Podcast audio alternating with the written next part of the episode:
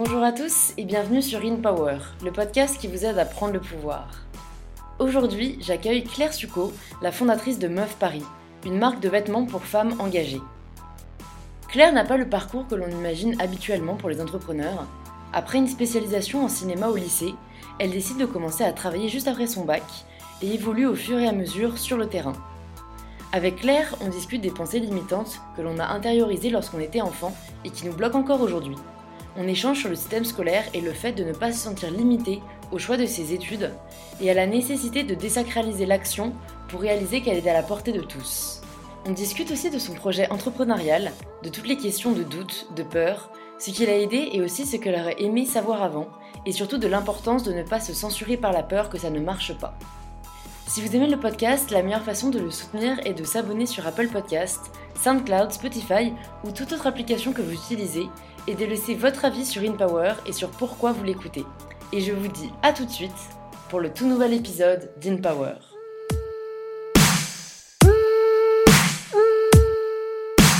Bonjour Claire et bienvenue sur InPower, je suis ravie de te recevoir aujourd'hui. Bah, merci beaucoup de me recevoir. Il y a une question que j'aime bien poser au début euh, de mes épisodes parce que je trouve que c'est bien représentatif de, de l'état d'esprit de la personne ou de ses rêves. C'est qu'est-ce que tu aimais le plus faire quand tu étais enfant? Euh, Qu'est-ce que j'aimais le plus faire quand j'étais enfant Euh, Je pense que ce que j'aimais le plus faire, c'était jouer avec mon petit frère et euh, écrire. Je lui écrivais beaucoup d'histoires en fait. Je lui, j'aimais bien faire des livres. Genre, je lui, je lui écrivais l'histoire. Je faisais des dessins bon, qui n'étaient pas super beaux parce que je suis vraiment pas douée pour le dessin. mais euh, mais j'aimais bien écrire des histoires à mon frère et inventer. J'aimais beaucoup inventer des choses, inventer des jeux avec lui. Des... On jouait pas beaucoup avec des, des jeux euh, qui existent. Classique, Enfin, ouais, les, jeux de société. euh, oui, ou les voitures, enfin on avait, mais on- j'aimais bien inventer des jeux complètement barrés qui n'existent pas. Donc euh, ouais, je pense que ce que j'aimais bien faire, c'était inventer. Donc ouais, t'avais ce côté créatif déjà euh, quand t'étais enfant. euh, et est-ce que du coup, t'étais quelqu'un aussi de scolaire ou pas? Parce que généralement, on a tendance à opposer les deux, tu vois, comme si les personnes qui étaient un peu dans leur monde, dans l'imaginaire, Mhm. ils avaient du mal à l'école. Moi, je pense que c'est compatible, mais du coup, ça m'intéresse de savoir si t'aimais quand même beaucoup l'école et que t'avais ce côté plus rationnel.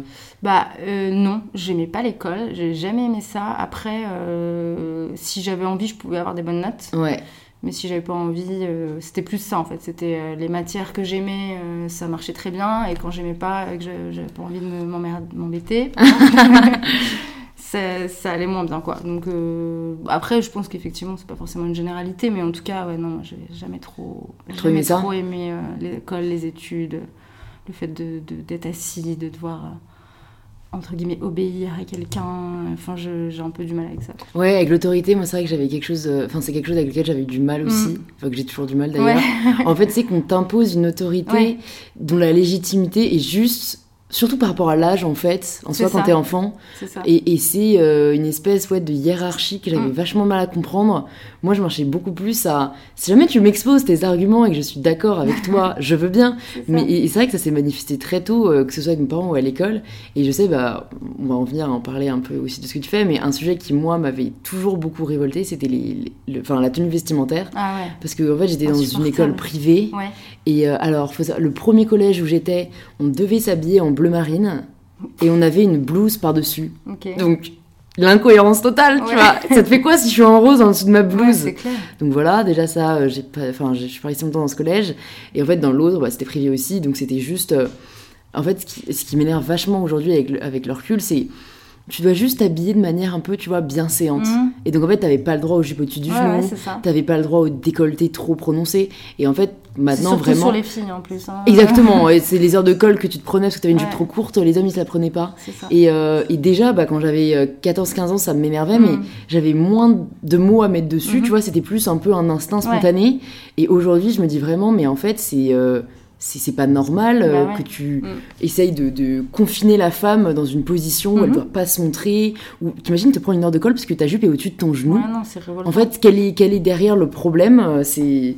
Ouais, puis qu'est-ce qu'on dit aux qu'est-ce qu'on dit aux petites filles? Parce que là, on parle de 15 ans, mais euh, enfin là, j'ai Ouais. vu dernièrement que je crois que c'est dans le dans quasiment tous les comment on appelle ça les, les consignes de, de rentrée. Ouais. Euh, Il y a écrit euh, pas de jupe pour les petites filles. Donc c'est on parle d'enfants, on parle de- d'enfants qui ont, qui ont 5 ans, qui ont Ouais. 8 ans.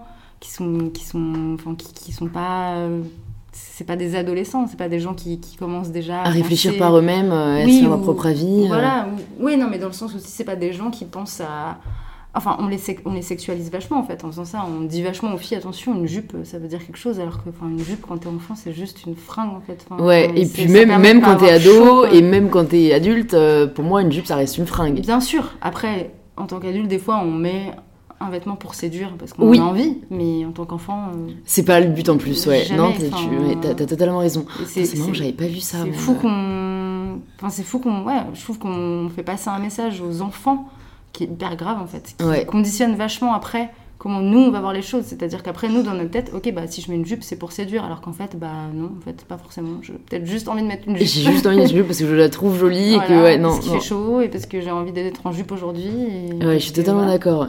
Bah, c'est vrai qu'on le dit en plus, mais rien n'est vraiment fait, que tout commence dès le plus jeune âge, Ouais.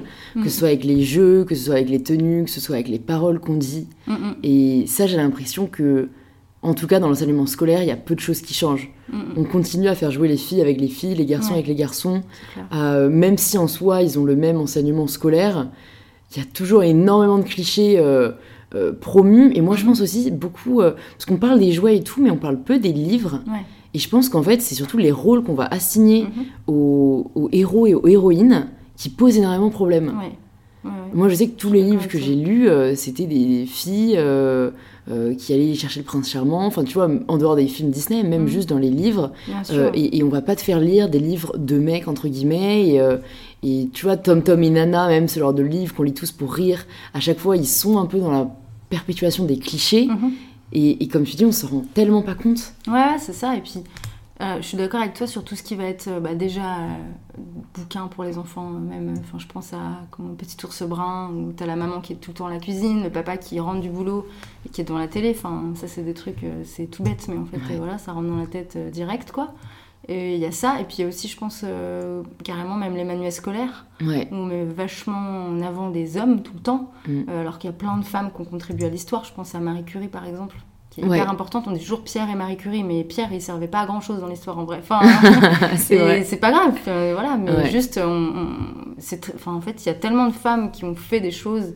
Et alors, forcément, il y en a moins que les hommes, parce qu'il y a toute une époque où on n'avait pas le droit de travailler et tout ça. donc, Ouais, euh, voilà, mais en fait. euh, si on les mettait quand même un peu en avant, ça donne, ça donne des exemples avec ces images-là et qu'il y a tout un travail de déconstruction à faire, de dire attends, attends, attends, mais quoi, euh, co- comment ça Euh, Pourquoi, pourquoi c'est fait comme ça là Est-ce que j'ai envie de ça? Et déjà, tout le monde ne fait pas ce travail en fait, donc euh, c'est ça qui fait que, voilà.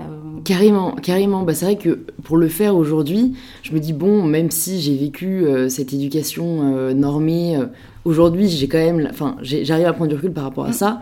Mais c'est vrai que parce que j'ai été sensibilisée à des personnes qui en ont parlé. Ouais. euh, après, ce qui est bien aujourd'hui, c'est vrai qu'on libère la parole. Et justement, tu parlais des femmes qui ont fait l'histoire. Et je crois que c'était Marion Séclin avec Mademoiselle Mhm. euh, qui avait fait une série, euh, ces femmes qui ont, qui ont marqué l'histoire. Ah, je connais pas. Ouais, et, possible. et- et en fait, euh, il y en a beaucoup plus que ce que l'on pense. Ouais. Alors même, comme tu dis, qu'il y avait toute une époque où euh, la femme était vraiment confinée à la maison, il y avait très peu de droit de s'exprimer, et donc encore ça. moins de faire bouger les choses, quoi. Ouais, et pourtant, quand même. et pourtant, il y en a Ouais. eu euh, vraiment beaucoup, quoi. Mm, mm. Euh, donc ça, je pense qu'on on, on gagnerait, c'est vrai, à le montrer à l'école. Et, euh, et est-ce que toi, du coup, dans le système scolaire, tu avais conscience du fait que tu pouvais faire plus que ce à quoi on essayait de t'astreindre? Ou est-ce que ça a pris du temps pour que tu prennes confiance en toi et vraiment voir où tu voulais aller? Attends, j'essaie de me remettre, de me remettre dans l'école, c'est loin. Euh, Tu vois, vers genre la fin du lycée euh, Ouais. pff, Moi, euh, en fait, avant, je voulais, je, voulais, je voulais faire du ciné, je voulais écrire et réaliser des films. Et je me suis toujours dit que j'y arriverais. Donc, je pense pas que je m'étais. Je pense pas que ça, que ça m'ait vraiment contraint. Mais par contre, j'ai quand même senti assez jeune que le fait d'être une fille allait être plus compliqué pour tout. Et que et qu'il allait falloir euh, se, se battre Mm. plus, quoi. Enfin, Mm, mm. truc tout bête, mais déjà, je, mon, je mets pas, enfin, mon père, j'ai senti qu'il était déçu que je sois une fille, quoi. Et ça, c'est un truc qui m'avait vachement marqué. Je, Ouais. Me l'a dit plusieurs fois, on aurait voulu un garçon, enfin... Je trouvais ça hyper violent, en fait. Ouais. Et, euh, et donc, je pense que ça, c'est un truc qui m'a marqué dès petite. De, en fait, euh, ok, on aurait préféré que je sois un garçon, quoi. Ouais, donc, euh, ouais, va, falloir ouais. que, va falloir que je montre que... Je valais le coup d'être ouais, c'est ça, il faut, faut que j'existe et que ça valait le coup, quoi. Et du coup, pour en revenir à, Oui. à- à l'école, oui, donc toi, tu dis que tu as toujours eu conscience que tu pouvais aller là où tu voulais aller, que ça t'a pas trop arrêté, et que Ouais. limite ça a été un moteur. Euh, ouais, ouais, non, enfin moi je me suis pas sentie. euh, Après là je te parle avec beaucoup de recul, donc c'est Mhm. hyper compliqué de, de se rappeler de, de comment je me sentais, mais je sais que j'étais. Je sais pas pourquoi j'ai toujours su que j'allais réussir à faire ce que je voulais. euh, J'ai toujours été très déterminée comme ça. Euh, Et t'as fait, t'as fait quoi du coup comme étude après le lycée euh, Moi j'ai fait, euh, j'ai fait donc j'ai fait un lycée option euh, cinéma à Lyon. Ouais, Euh, après, du coup, je suis montée à Paris parce que je voulais aller à la fac de ciné, euh, Paris 8, sauf qu'ils prennent, ils prennent que 10, enfin je sais pas, ça a peut-être changé depuis, mais à l'époque, ils prenaient que 10, euh, 10 candidats non parisiens. Et, euh, et c'était en plus euh, en mode random, ils font pas du tout de sélection sur dossier, enfin on peut Ouais. rien faire. Donc j'ai pas été prise. Du coup, je me suis dit, c'est pas grave, je, vais quand même à Paris, puis je, postulerai l'année d'après, et en attendant, je vais essayer de bosser sur des tournages. Et, euh, et du coup, c'est ce que j'ai fait. Je suis allée sur un premier tournage euh, euh, en tant que bénévole, en tant que figurante. Là-dessus, je suis allée voir les personnes qui s'occupaient de la régie. Je sais pas si tu vois ce que c'est, Ouais. euh, enfin, toute la logistique du, du- d'un du film. ouais. Euh, je leur ai demandé pareil, j'ai travaillé bénévolement euh, sur des tournages. Et puis petit à petit, en fait, j'ai commencé à, à, plus- à être payée et à rencontrer des gens et à monter, entre guillemets, en grade, parce que c'est hyper hiérarchisé, mais donc à être, voilà, avoir des postes un peu plus importants. Et en fait, finalement, je me suis retrouvée à, à être bien, donc à, à me dire, bon, est-ce que je vais vraiment retourner faire des études alors que finalement, là, j'ai commencé à construire un réseau. Euh, donc j'étais pas... euh, j'étais pas hyper euh, convaincue quoi de, de retourner vers les études mais j'ai quand même fait j'ai fait le conservatoire d'art dramatique pendant un an mais ça c'était parce que j'avais envie de réaliser et changer de voie j'ai j'ai fait je suis allée à l'ESCP une école de commerce Ouais. j'ai fait l'option entrepreneuriat là-bas à Madrid Euh, mais ça c'était un peu c'était genre cinq ans après. Ok, bah en fait, ce que je trouve déjà hyper intéressant avec euh, ce que tu décris, c'est euh, le fait que au début, tu t'es pas posé la question entre guillemets de dire euh, bah, par où est-ce que je vais commencer euh, vu que j'ai pas eu l'école que je veux euh, bah en fait j'y connais personne Mhm. enfin donc beaucoup de questions et de, et de doutes que des gens peuvent s'imposer euh, quand ils se rendent compte que ça va être plus compliqué que ce qu'ils ne pensaient toi tu t'es juste dit bah, j'ai envie de travailler dans ce milieu je vais travailler bénévolement pour apporter voilà ce que ce que je sais faire et pour apprendre et je pense que c'est une super attitude à Ouais. adopter que personnellement moi on m'avait jamais vraiment dit Enfin, je, je me, enfin voilà, quand j'avais 16, 17, 18 ans, je me serais jamais dit, euh, tiens, je vais aller dire aux personnes que je travaille gratuitement pour eux parce que je veux apprendre d'eux. Mm, Parce qu'il y a tout ce côté où on va se dire, mais en fait, ils vont. Enfin, moi, je me serais dit, euh, ils vont s'en foutre de moi, Ouais. même si je suis pas payée, euh, je vais juste être un boulet. euh, bien sûr Alors qu'en fait, on n'a rien à perdre à essayer. ouais et en fait, ça. on se met beaucoup de barrières Ouais, et je trouve que, de, enfin, je sais pas si c'est de plus en plus, ça a toujours été le cas, mais les personnes, quand ils voient une- que, que quelqu'un est motivé, qu'il y a une passion, qu'il y a un désir euh, et, et vraiment une volonté, ils sont généralement euh, très bienveillants. euh, c'est ça euh, et on peut limite avoir vachement de chance de tomber sur des mentors et, Mm, et qui, qui vont t'aider beaucoup plus que, tu- que tu n'avais imaginé.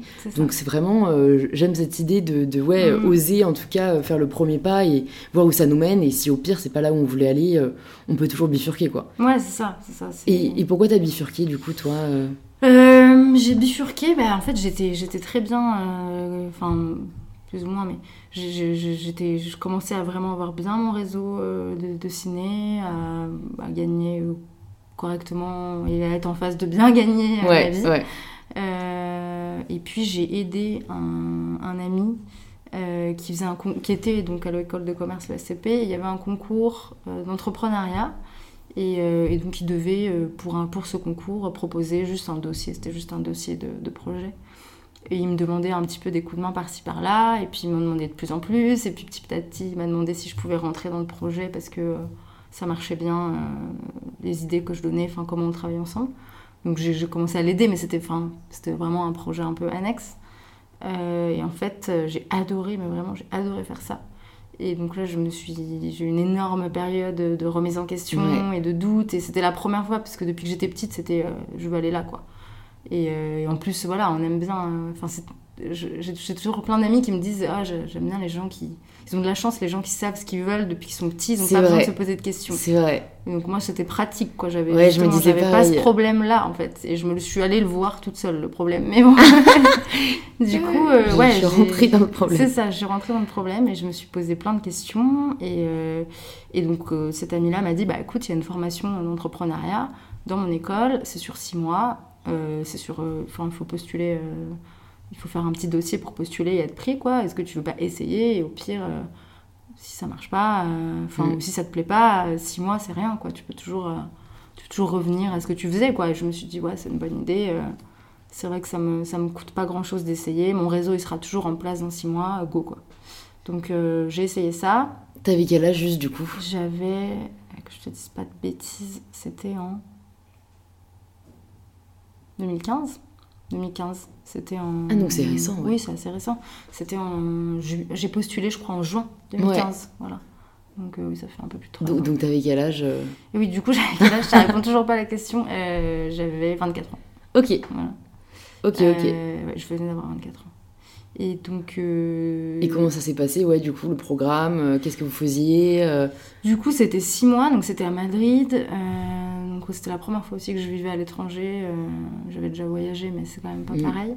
Donc c'était une sacrée expérience. Et, euh, et c'était euh, c'était c'était que avec des. Il y avait que des. Il y avait, je crois, on était. Je sais plus combien on était, mais on était genre 25. Il y avait genre. 20 nationalités différentes, donc c'était super enrichissant. Il y avait vraiment des gens qui venaient de partout. par contre, c'était quand même c'était assez difficile parce que c'était que des gens d'école de commerce. Et je sais pas si tu connais un petit peu, mais c'est un milieu particulier, on va dire. Ouais, ouais, et, euh, et, ils sont pas été euh, non plus euh, toujours les plus sympas avec moi, on va dire, du fait que voilà, je, venais d'un milieu complètement différent. Et parfois, ils, pouvaient avoir un peu de mépris pour ce milieu et, et penser que c'était un peu inférieur au commerce et tout ça. Enfin, voilà, ils sont un peu parfois plein de plein de clichés et plein de choses. Un milieu encore ouais, euh, très, très normé, très rempli de préjugés. Alors qu'au fond, quand ils découvrent euh, la réalité, ils sont généralement euh, impressionnés. Enfin, pour moi, dans le milieu de l'entrepreneuriat, il n'y a, pas, a pas du tout de clichés à voir. Quoi. Enfin, c'est vraiment le milieu, je trouve, où justement, on a un peu la mentalité tu peux commencer de n'importe où, de n'importe quel milieu, peu importe. voilà, l'important, c'est où tu veux aller. C'est ça. Oui, limite, on aime les profils un peu atypiques, quoi. Mais, clairement. Ouais, mais là, si tu veux, dans la formation, c'était des gens qui étaient en école de commerce, en cursus pendant 5 ans, donc c'était qui, et qui ne seront pas forcément tous entrepreneurs. C'était juste, ça faisait partie de leur étude, en fait. C'était un petit ça faisait partie de leur cursus, ouais. Voilà, donc euh, c'était un peu des gens curieux de ça, mais pas forcément des gens qui allaient être entrepreneurs. Je pense qu'ils ne seront pas du tout tous entrepreneurs, quoi, là-dedans. Euh, donc, ils n'avaient pas forcément cette mentalité-là. Et, et, je sais aussi qu'en euh, en école de commerce, il y a beaucoup de discours venant de la part des profs et des directeurs de vous êtes l'élite, vous êtes les meilleurs et tout ça. Donc il y a vachement cette mentalité-là, en fait, un mm. peu euh, de requin, comme ils disent, de, de c'est moi qui est enfin très compétitif mais mais parce que compétitif ça peut être bien en fait mais là c'est de la compétition nocive quoi ouais très nocive mm. pour moi euh, donc voilà, donc j'ai un peu atterri là-dedans euh, en mode ok. bon. C'est pas le milieu le plus bienveillant de la Terre. Voilà, c'est ça. Euh, en même temps, chaque milieu a ses, ouais. a ses défauts, on va dire. Et puis effectivement, comme tu dis, je pense que ça correspond pas au milieu de l'entrepreneuriat. C'était vraiment le milieu école de commerce qui est très différent. Parce que maintenant que je suis dans le milieu entrepreneurial, c'est pas du tout, c'est pas du tout, heureusement, c'est pas du tout ça. Mais, mais voilà, donc ça, ça a été un peu difficile. En même temps, ça m'a énormément appris aussi. C'est toujours intéressant, les expériences humaines. Et, euh, et, après, euh, les cours, euh, concrètement, c'était vachement de projets, vachement de. C'était, on faisait beaucoup, donc ça, c'était chouette. Il n'y avait pas beaucoup de théorie, hein. il y avait beaucoup de pratiques, dont notamment le dernier mois où on a dû monter un projet en un mois, en équipe. Enfin voilà, c'était très concret. Quoi. Ouais. Et ça t'a donné envie du coup de poursuivre dans cette voie C'est ça qui t'a. Est-ce que c'est ça qui a été le déclic pour que tu lances ton propre projet? Ouais, ouais, non, ça m'a complètement convaincue. J'ai adoré. Euh, même si euh, ça a été dur de lâcher le cinéma. Euh, parce que c'est vraiment un truc que j'adore. J'adore écrire, j'adore aller au cinéma. C'est vraiment une passion, mais ça le reste encore aujourd'hui. Je, me nourris beaucoup de, de, de ciné, de, de films. c'est vraiment un truc dont j'ai besoin. Euh, et je pense qu'un jour j'y reviendrai. Mais, euh, mais là, je, j'avais- je sentais que voilà, c'était, c'était ça qu'il fallait faire. Je suis, je suis quelqu'un de très intuitif en fait. Donc Ouais. je, je suis beaucoup euh, ce, ouais, ce que je ressens. Je me dis, ok, il faut aller là pour l'instant. Et je- surtout, je, je suis pas. Je, je pars du principe qu'il n'y a pas de chemin tout tracé. Quoi. Enfin, je peux revenir en arrière, aller à gauche, à droite quand j'ai envie. En fait, je fais ce que je veux. Donc, euh, Ouais, c'est hyper intéressant. J'adore euh, pour échanger euh, avec différentes personnes sur le podcast parce qu'il y a trois semaines, euh, je faisais un épisode avec Sophie Trem, qui est Mhm. une blogueuse euh, euh, art de vivre et qui, Ok. elle, euh, a aussi du coup changé de carrière et tout, et, et en fait croit énormément au destin Mm. et à l'univers. Et elle, elle, enfin, je pense que bien sûr, elle sait qu'on peut aussi toujours changer de voie, etc. Ouais, Mais elle croit beaucoup que tout arrive pour une raison. que tout est écrit. et Ouais, ouais, franchement, je crois que même ça va jusque-là. Et donc, elle, elle aurait dit que, en fait, toi, euh, cette rencontre, euh, c'était fait pour exister, Ouais. tu vois, et que, et que, enfin, c'est ça du coup vachement marrant, euh, les différentes approches, et en fait, voir que ça ne change pas du tout au final la finalité, et Oui. qu'on peut tous, au fond, euh, Non, être acteur de sa vie. Ouais. Et du coup, euh, est-ce que une fois que tu as fini euh, ce- ce- cette formation, tu t'es dit euh, directement, go, je vais entreprendre seul, tu vois, est-ce que tu as eu peur, est-ce que tu t'es posé des questions? Parce que même si je pense que beaucoup de gens ont l'envie, de, de, enfin, de l'idée à la réalisation, il y a tout un monde et Mhm. parfois ça peut faire peur. Euh, alors en fait, il se trouve que du coup, le dernier mois de formation, on devait faire un, faire un projet, euh, proposer un projet. Et donc on était deux sur ce projet et on a, on a décidé de le poursuivre après. Euh, donc euh, j'avais, tout de suite un but, euh, enfin, j'avais, j'avais commencé quelque chose dans la formation qui avait l'air d'avoir du potentiel. Donc Ouais. on a tout de suite, euh, on a continué directement. Mais hum, après, ta question c'était est-ce que j'ai eu peur, c'est ça? Est-ce que j'ai eu peur de me lancer Ouais, c'est est-ce que quand tu t'es rendu compte que c'était concret et que là tu allais devoir faire face à, à toutes les merdes entre guillemets de l'entrepreneuriat, euh, ça ça ça t'a pas hum, fait douter ou est-ce que tu Mm. t'as essayé de faire une structure de plan? Est-ce que tu t'es juste dit on va voir au jour le jour euh, où on va? Non. euh, Le début, c'est super difficile, hein, parce que justement, enfin, c'est le concept de l'entrepreneuriat, c'est Mm. que tu sais pas ce que tu dois faire et que chaque chose que tu fais, tu ne l'as jamais fait. Ouais. Donc tu sais pas par où commencer, et tu sais pas combien de temps ça prend. Et maintenant, je- j'apprends un peu à maîtriser ça, mais clairement, au début, c'est difficile. Enfin, il y a des moments de panique, mais euh, après, euh, moi, je suis très dans l'action, en fait. Je, je- je- je me dis toujours, il faut pas... euh, il faut pas disserter pendant des heures en disant on va faire ci, on va faire ça. Ok, on y va, on le fait en fait. On Ouais. fait les choses Ouais. et on teste vite. On, on voit si ça plaît, on, on change si ça plaît pas, ou si on n'a plus envie de faire ça, on le fait plus. Mais, mais euh, je pense que la- vraiment la solution à ça, c'est de jamais, euh, de jamais disserter. Quoi. De- Ouais, de pas trop réfléchir en c'est fait. ça. Mm. Plus tu réfléchis, plus tu laisses la place au doute, plus tu dis en fait, c'est pas une super idée. Euh, vraiment, genre, moi, c'est une règle que je me suis fixée et que d'ailleurs, qui m'a été inspirée par Pénélope Bagieux, je sais pas si tu Oui. vois. Elle, dit, elle disait, je crois, dans un podcast. Euh, et j'ai pris, je lui ai piqué sa, j'ai piqué sa règle. Elle dit quand j'ai une idée, dans les 10 jours, faut que ça soit fait. Je trouve ça génial en fait. Et j'applique ça. D'accord. Quand j'ai une idée, là par exemple aujourd'hui, quand j'ai une idée de, de nouveau sweat ou une idée de concept, Ouais. dans les 10 jours, au moins, il ait, ça, ça peut ne pas être totalement fini, mais, mais c'est quasi fini. Il y a, il y a les bauches, il y a, tout est là, il n'y a plus qu'à fignoler un petit peu. Ouais. Mais il faut pas laisser traîner. Quoi. Non, je suis, je suis totalement d'accord parce que après c'est le meilleur moyen de voir les difficultés et, et c'est tellement facile au final d'abandonner plutôt que d'essayer. Ouais, que, euh, ça. Mais après, ce qui est compliqué, c'est quand on a des priorités ou quand on a d'autres. euh, Parce que tu vois, imagine, tu, tu veux lancer de nouveaux concepts en 10 jours, ben il y a des chances que du coup tu vas devoir abandonner ce, ce que tu devais faire pendant ces 10 jours et c'est là où ça peut être compliqué quoi. Oui, c'est sûr. Après, il faut prioriser et je pense que quand on a plusieurs idées, il faut, faut voir laquelle on a le plus envie de faire et tout simplement, enfin, en tout cas, moi, c'est comme ça que je Ouais. fais. Qu'est-ce qui me donne le plus envie? Bah, Ouais. je vais, je vais là-dessus. Ok. Sauf euh, maintenant, aujourd'hui, bon, clairement, j'ai, je dirige une entreprise, parfois il y a des priorités, euh, c'est pas le truc qui me donne le plus Ouais, envie, mais, ouais, euh, ouais. Ça, j'en parlais, euh, j'en parlais avec des entrepreneurs. moi, ce que je trouvais euh, un peu dommage, entre guillemets, l'entrepreneuriat, c'est ce côté où j'ai l'impression que parfois, tu es obligé de faire euh, ce que tu pas envie de faire parce qu'il n'y a pas le choix. Ouais. Mais après, bon, euh, comme euh, beaucoup me disent, c'est vrai, mais t'aimes tellement ton projet que ça te permet pareil. de les faire Mm. sans le même dédain ou, ou dégoût qu'on le ferait si jamais c'était pas pour, C'est ça, pour faire avancer le tout quoi. Ouais, c'est ça, c'est que faire des trucs comme la. Enfin, après, il y a des gens qui aiment, mais la compta ou quoi, clairement, moi, c'est pas ma passion. Mm. Si je fais ta compta à toi aujourd'hui, ça va vraiment me saouler. Mais si c'est pour mon projet et que je sais qu'en faisant ça, eh ben, je vais pouvoir avancer et que j'en ai besoin, bah, c'est pas pareil. C'est vraiment, euh, bon, euh, ok, c'est pas le truc le plus amusant, mais je vais le faire et je le fais vite, efficacement. Ouais, ouais, et ce sera fait quoi. Ouais, voilà, c'est clairement, t'as pas, pas la même énergie quand tu sais que c'est vital à ton projet, quoi. Ouais, ouais, c'est vrai. Et du coup, toi, ce projet, euh, si j'ai bien compris, en fait, c'est la continuité de ce que tu faisais. euh, Non, non, non. Ah, d'accord, parce que je me suis un dit autre projet. Un autre projet que tu avais Ouais. avec quelqu'un d'autre, Ouais. Et pourquoi du coup ça n'a C'était- pas abouti euh, C'était, euh, en fait, c'était une, c'était une box avec des produits euh, naturels pour les règles douloureuses. Donc tout ce qui va être euh, huile essentielle, Ouais. euh, tisane et tout ça. Euh, et euh, et euh, c'était très compliqué. C'était très compliqué de, de... En fait, il y a énormément de législation sur tout ce qui est euh, tisane, huile essentielle. On n'a pas le droit de dire... euh, euh, aide quand t'as mal au ventre, aide quand t'as mal à la tête. Nous, l'idée, c'était vraiment de, de partir sur tous les symptômes des règles douloureuses, Ouais. donc autant les symptômes physiques que les symptômes émotionnels. Enfin, vraiment, parce que souvent, on, on parle de règles, on parle de mal au ventre, mais il y a tellement de symptômes, il y a des filles Mm. qui ont des trucs vraiment difficiles. Et, euh, et on voulait vraiment proposer une solution pour chaque symptôme.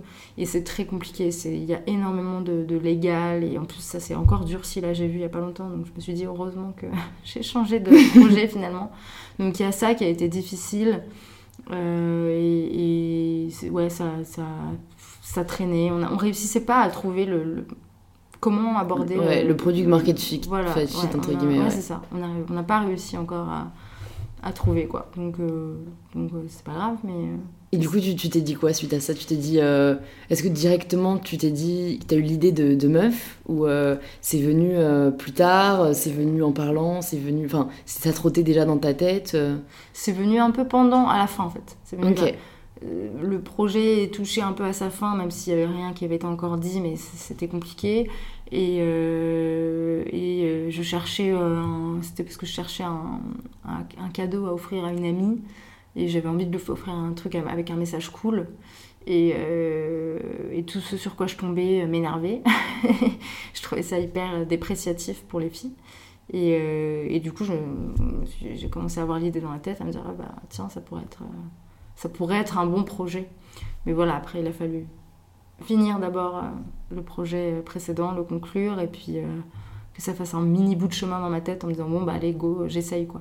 Mm. Euh, donc ça, c'était genre, en- ça devait être en juillet que j'ai commencé à avoir l'idée, et j'ai commencé à travailler dessus en septembre.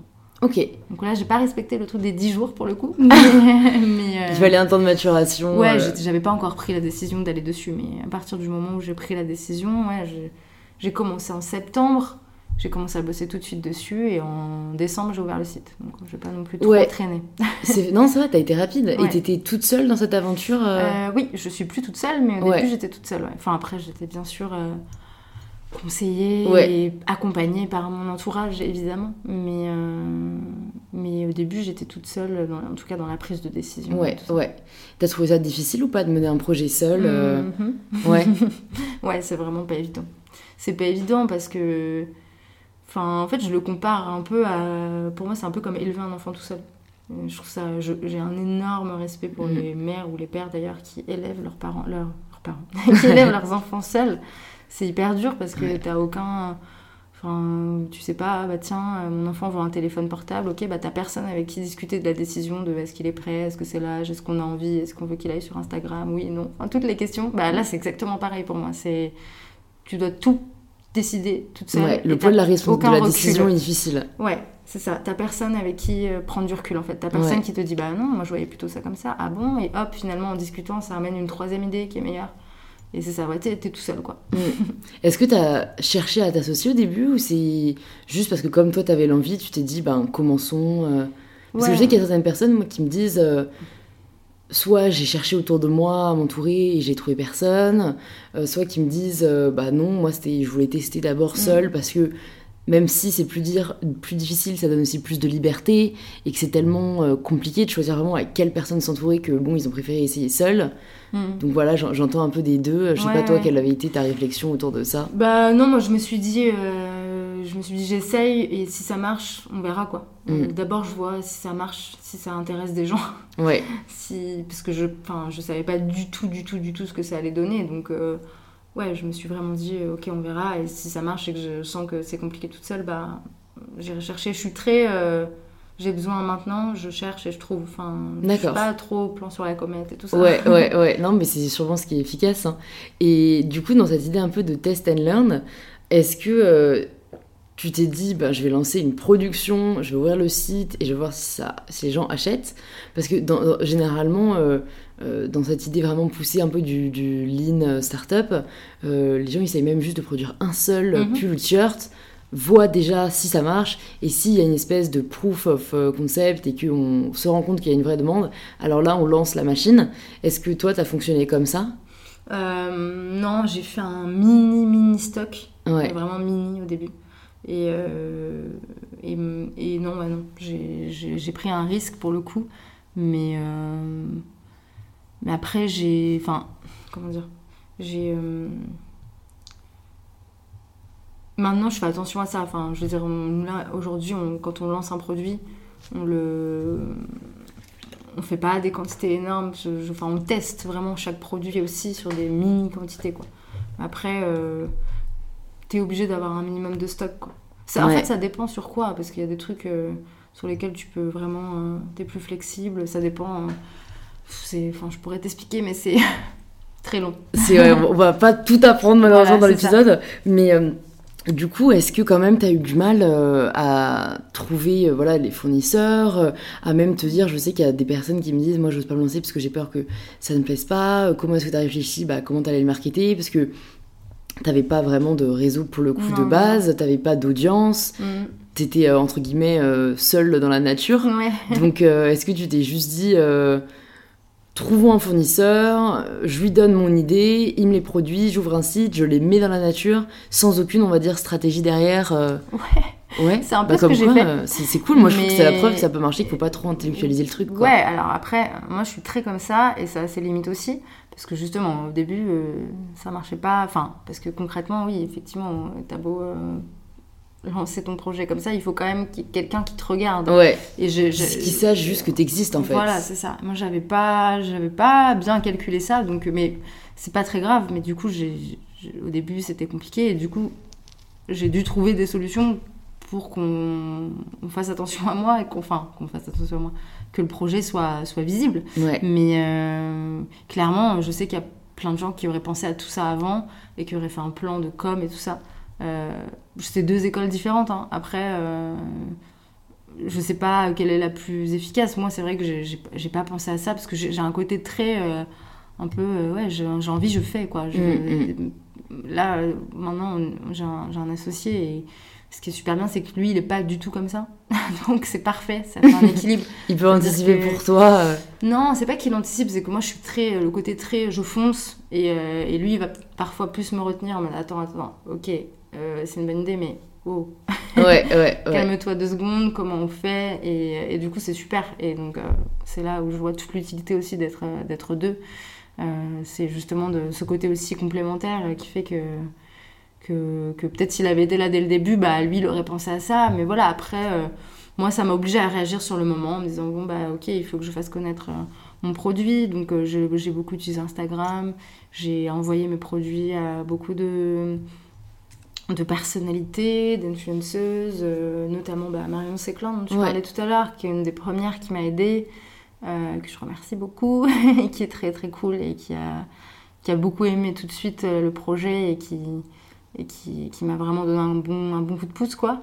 Euh, et puis d'autres après, plein d'autres. Ouais, ouais, ouais. Bah, d'autres en plus, c'est marrant parce que la plupart je les connais. Et du Ah coup ouais aussi, ouais, bah, Kelly Bessis, Ouais, euh, ok. euh, Juliette Katz, Mhm. donc vraiment, ils- elles sont toutes passées sur ton feed avec les polos. Donc, bah, c'est vrai que je pense que c'est un message en tant que femme. euh, en fait, moi, c'est vrai que j'ai toujours du mal à comprendre comment on peut pas supporter les femmes quand, enfin, quand on est une femme, évidemment, même quand on est un homme de manière générale. Et, et j'en parlais en plus parce que, enfin là, j'y pense particulièrement parce que j'ai fait une vidéo en, en réponse à une vidéo de Cici Mua, je sais pas si c'est, qui est une influenceuse, euh, mais voilà, dans le monde du sport. Et elle a fait une vidéo en gros sur euh, la body positivité, qui est voilà, quelque chose que je soutiens beaucoup.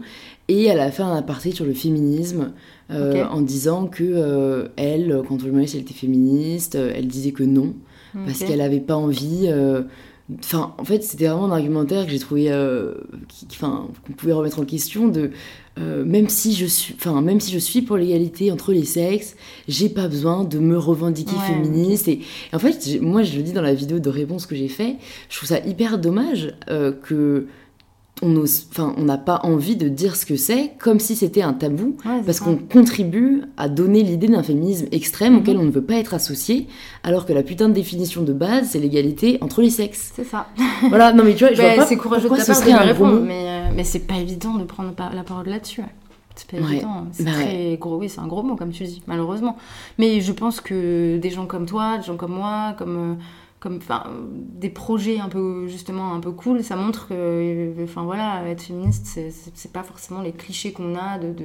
évidemment qu'il y a des gens extrémistes mais comme dans tout. Mais comme dans tout c'est exactement ça euh, voilà, mais la plupart des féministes c'est juste des femmes qui veulent la même liberté que les hommes et qui veulent les mêmes droits et c'est juste totalement légitime il faut être bizarre pour pas le vouloir en fait. Voilà c'est aussi ce que je me dis c'est pour ça que moi j'ai pas de mal à en parler parce que pour moi c'est naturel donc mm. euh, bah il y a pas ouais il y a vraiment pas de, débat limite mais est-ce que toi du coup c'est une cause euh, qui t'a toujours tenu à cœur euh, est-ce que dans les années récentes suivant peut-être la, naissance de ton projet c'est ça s'est renforcé mm-hmm. par des rencontres par des lectures qu'est-ce qui t'a peut-être parce que du coup c'est quand même très engagé comme projet au, final totalement. Après non enfin moi j'ai ouais, toujours, euh, je pense que j'ai toujours été assez révoltée au final de, des injustices euh, qui concernent les femmes.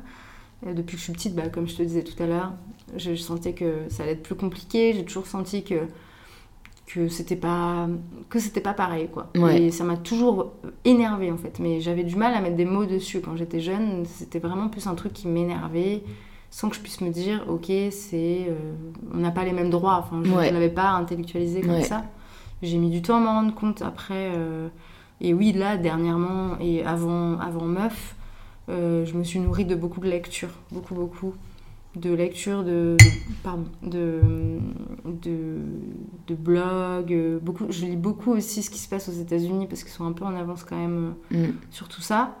Euh, même si, bon, avec Trump, euh, voilà. Mais, mais Parfois, c'est cette espèce de bridement qui va permettre une révolte encore plus forte. Oui, euh, c'est vrai. Vu, que ça révolte encore plus, en fait. Ouais, t'as raison, t'as raison.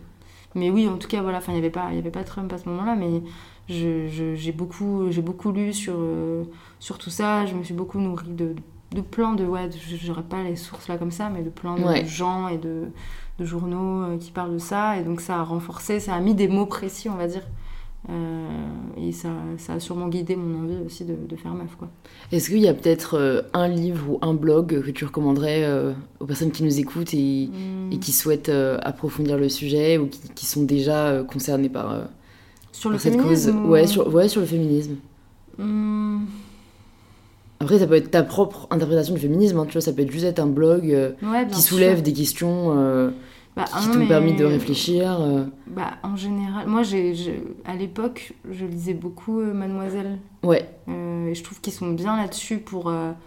Bah, justement, là, j'ai vu qu'ils vont faire un nouveau projet qui s'appelle Madame et qui est plus pour l'après. Ouais. Je trouve que Mademoiselle, c'est vachement bien pour s'initier à tout ça, en fait, pour pour prendre contact avec tous ces sujets, pour se poser des questions, parce qu'ils en posent énormément. Ils abordent énormément de sujets. Bon, ils ne parlent pas du tout que de, de, sujets de féminisme, mais en tout cas, là-dessus, je trouve qu'ils ils font bien le premier pas. C'est vrai. Mm. je trouve qu'en France, c'est euh, presque les seuls à autant parler de sujets qu'on mm. trouve euh, tabous, qui sont euh, hyper naturels, avec en plus des personnes qui nous ressemblent, donc on s'identifie vachement mm. plus, c'est vrai. que, que, un féministe qui serait peut-être un peu trop intellectuel ou littéraire parce que parfois on recommande Virginia Woolf et tout j'aime enfin j'aime bien en fait j'aime même pas forcément beaucoup parce que c'est il faut vraiment être déjà limite je trouve sensibilisé à ça il faut vouloir vraiment y réfléchir alors que bah, comme tu dis il y a des personnes qui souhaitent juste en savoir plus mm. savoir de quoi on parle et, se poser des questions quoi ouais c'est ça Ouais, clairement. Ouais, toutes ces filles qui écrivent sur Mademoiselle. En plus, comme tu dis, ce qui est bien, c'est qu'elles ont, elles partent d'elles-mêmes, en fait. Ouais. C'est super euh, intéressant. Et même toutes les vidéos aussi qu'elles font. Il n'y a pas que les articles. Ouais, il y a beaucoup de vidéos, c'est vrai, sur YouTube. Très euh, chouette. ouais. euh, elles font sur tout, sur la sexualité, sur. Ouais. enfin, elles font vraiment du, du bon boulot pour, euh, je trouve, pour le, pour la première étape. Ouais, je suis totalement d'accord. Et euh, je me demande juste, euh, en, en ayant vu euh, donc tes t-shirts, tes sweats et tout, comment tu choisis les phrases que tu mets? Parce que Mhm. pour être quelqu'un de créative aussi, moi je sais que je fonctionne un peu par brainstorm, tu vois. Parfois Mhm. je, je me dis, enfin parfois ça vient, mais parfois si je me pose et je réfléchis à, à Ouais. ce qui rendrait bien, mais c'est dur parce que parfois on a trop d'idées, parfois on ne sait pas, voilà encore une fois si ça plairait. Comment est-ce que tu fonctionnes un peu pour choisir celui qui, qui he's gonna make the, the cut quoi Ouais. bah écoute, euh, au début, euh, c'était vraiment un peu les premières idées que j'avais. Maintenant, on est, euh, on est deux, plus là, on a deux stagiaires aussi en ce moment. Donc là, on fait pour le coup, on fait des brainstorming un peu collectifs. En fait, il y a vraiment des deux. Il y a des fois où l'idée vient à toi, et Ouais. a des fois où tu te poses et tu réfléchis à des sujets et et- et t'as des nouvelles idées. Euh, et des fois, mais tu vois, des fois, ça peut être des trucs tout bêtes. Enfin, il y a des idées que j'ai eues en tapant sur mon téléphone un texto parce que je voulais mettre un mot au féminin et qui me l'a corrigé. Ah Et ouais, tout simplement, je dis ah bah ok, bah c'est une bonne idée ça, merci. ah ouais.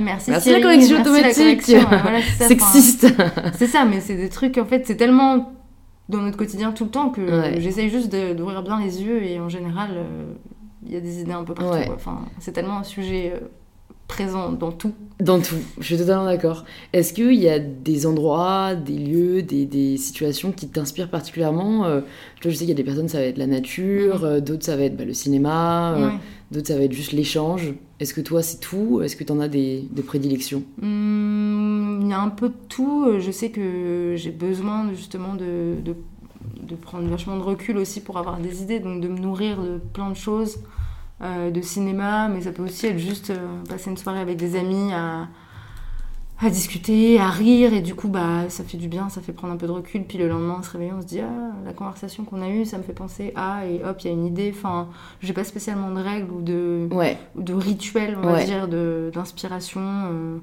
et euh, je, ouais, j'aime bien aussi euh, aller me promener dans la nature et tout ça, même si j'ai pas trop l'occasion en ce moment. Mais, ouais. euh, Ouais, mais- Surtout qu'avec le froid, ça va nous, refroidir voilà, ça va nous refroidir au sens propre et, euh, ouais, c'est plus le domaine de prédilection. Non, non, non. Et qu'est-ce que tu dirais est le plus difficile à affronter au quotidien dans le monde de l'entrepreneuriat? Et comment tu euh, y travailles ou comment tu arrives à passer au-dessus? Ouais. Euh, le plus dur pour moi, en tout cas, parce que je pense que c'est différent pour chacun, mais euh, le plus dur pour moi, c'est de justement de réussir à, à continuer à avoir une vie autre que le boulot. Parce Ouais. qu'il n'y a pas de limite, il n'y a pas de barrière. C'est très difficile et, et je pense que c'est le plus important. Je me rends compte de plus en plus que le plus important, c'est que j'aille bien en fait. C'est que Ouais. si je vais bien, mon projet va aller bien. Donc finalement, pour moi, le plus gros travail quand on est entrepreneur, c'est de prendre soin de soi. Mm. Et ça paraît tout bête, mais c'est hyper difficile en fait. Ouais. Et donc c'est ça sur, le, sur quoi je travaille vraiment. C'est tout bête, mais c'est bien dormir, bien manger, euh, euh, voir des gens, euh, faire des choses, ne pas faire que travailler. Ouais, vraiment continuer à avoir une vie, quoi. Continuer à avoir une vie, parce qu'en plus, je pense que c'est hyper bénéfique pour mon projet aussi. Et, ouais. T'as raison, mais je trouve ça bien que je trouve qu'il y a une prise de conscience un peu que l'entrepreneur, c'est pas l'image qu'on en dégage et limite glorifiée de celui qui n'a pas de vie, qui Ouais. travaille tout le temps et qui limite le revendique. euh, euh, moi, je dors à mon bureau, enfin, tu vois. Ouais. ce genre de choses. Et en fait, plusieurs personnes le disent, notamment des femmes, il faut le dire, euh, qu'elles n'ont pas honte de dire qu'elles arrêtent de travailler à 18 ou 20 heures le Mhm. soir et que parfois, même s'il y a des idées qui viennent, voilà, elles vont pas s'auto-censurer en mode non, c'est fini, je joue plus mon ordi, mais Oui. qu'elles elles ont vraiment un effort conscient de de couper à un moment et de prendre du temps pour elles et que on n'a pas à culpabiliser par rapport à ça Mm. quoi parce que c'est vrai qu'on peut tellement toujours faire quelque chose que c'est dur de savoir dire stop C'est ça. Mais ouais, je pense que c'est vraiment essentiel. Vraiment. En tout cas, moi, c'est ma plus grosse difficulté, ça va être ça. Mm. Et c'est ce sur quoi je travaille tout le temps. et quel est le meilleur conseil qu'on t'ait jamais donné?